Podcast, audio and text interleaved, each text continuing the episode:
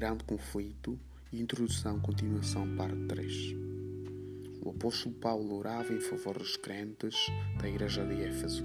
Peço a Deus, Pai do nosso Senhor Jesus Cristo, e digno de todo louvor, que vos dê o espírito da sabedoria e vos mostre a melhor maneira de o conhecerem. Que Ele ilumine o vosso entendimento para poderem descobrir a grande esperança que o seu chamamento nos traz e o poder extraordinário que ele nos dá a nós que temos fé. Efésios 1, 17 a 19. O ministério do Espírito Divino iluminando a compreensão e abrindo a mente para as coisas profundas da Santa Palavra de Deus era a bênção que o apóstolo suplicava para a igreja de Éfeso. Depois da maravilhosa manifestação do Espírito Santo no dia de Pentecoste, Pedro exortou o povo para que se arrependessem e fossem batizados em nome de Cristo para a remissão dos seus pecados e disse: E receberão o Espírito Santo, pois a promessa de Deus é para vocês e para vossos filhos e para todos os que estão longe, para todos os que o Senhor, nosso Deus, quiser chamar. Atos 2, 38 39. Numa imediata ligação com as cenas do grande dia de Deus, o Senhor através do profeta Joel, prometeu manifestação especial do seu espírito. Joel 2, 28. Esta profecia teve um cumprimento parcial no derramamento do Espírito no dia de Pentecoste, mas atingirá o seu pleno cumprimento da manifestação da graça divina que acompanhará a obra final do Evangelho. A grande controvérsia entre o bem e o mal há de crescer de intensidade até o tempo do fim.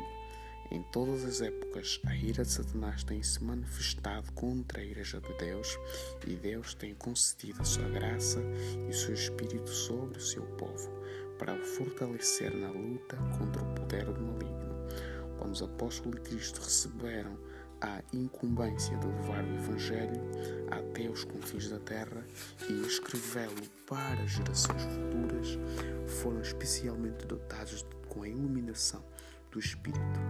À medida, porém, à medida, porém que a Igreja se aproximava da hora da sua libertação final, Satanás está a trabalhar com grande poder.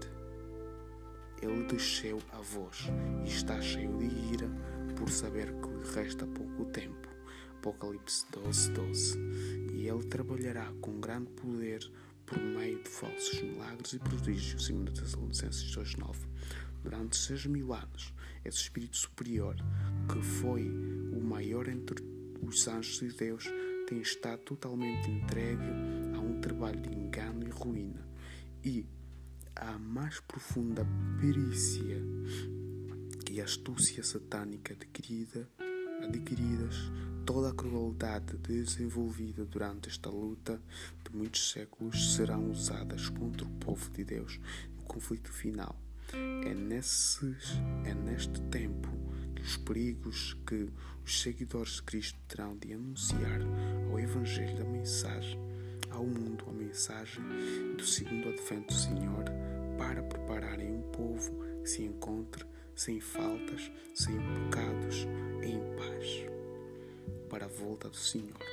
2 Pedro 3, 14. E neste tempo, a dádiva da graça divina e do poder não é menos necessária à Igreja do que no tempo dos apóstolos.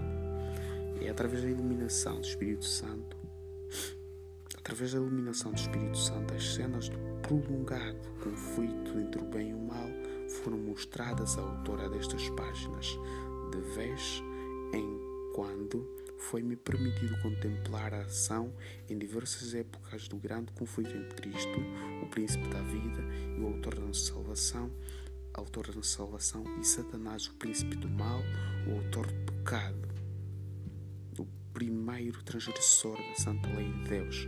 A inimizade de Satanás contra Cristo tem se manifestado com seus seguidores.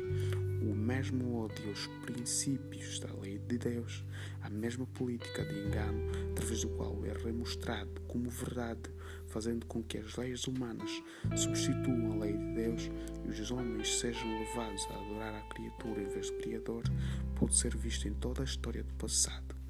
Os esforços de Satanás para representar de maneira falsa o caráter de Deus, com o objetivo de levar o homem a alimentar a falsa concepção do Criador e assim olhar para ele com medo e ódio em vez de o fazer com amor, o seu esforço em pôr de parte a lei divina, levando o povo a julgar-se livre das suas reivindicações e a sua perseguição aos que ousam resistir aos seus enganos.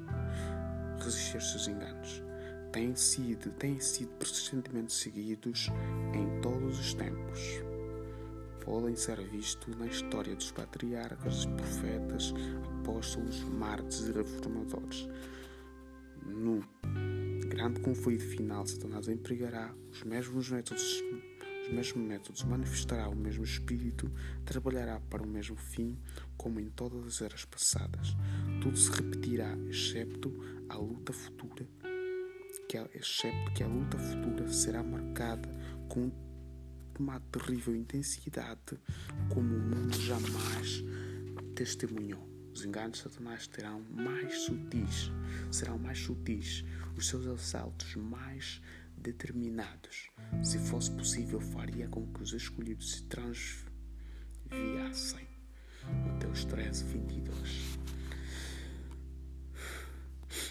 À medida que o Espírito de Deus abria perante a minha mente as grandes verdades da palavra,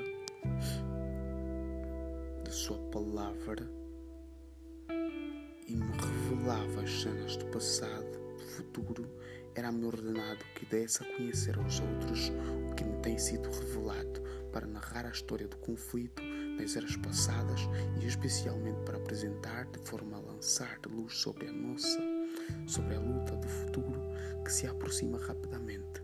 Para alcançar esse objetivo, esforcei-me por selecionar e agrupar fatos da história da Igreja de forma a esboçar o desdobramento das grandes verdades decisivas que, em diferentes períodos, têm sido dadas ao mundo, as quais provocaram a cólera de Satanás e a inimizade de uma igreja que ama o mundo e que têm sido mantidas pelo testemunho que dos que recusaram sacrificar a sua vida.